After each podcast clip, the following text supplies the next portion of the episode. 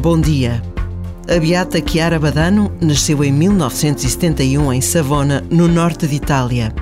Conheceu o movimento dos focolares muito nova e tinha apenas 17 anos quando lhe foi diagnosticada a doença à qual sobreviveu apenas dois anos.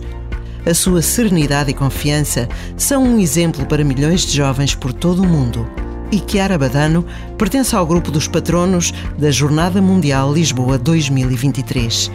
Por vezes, basta a pausa de um minuto para nos apercebermos de que a santidade se vive no aqui e no agora de muitas vidas, tantas vezes desconhecidas.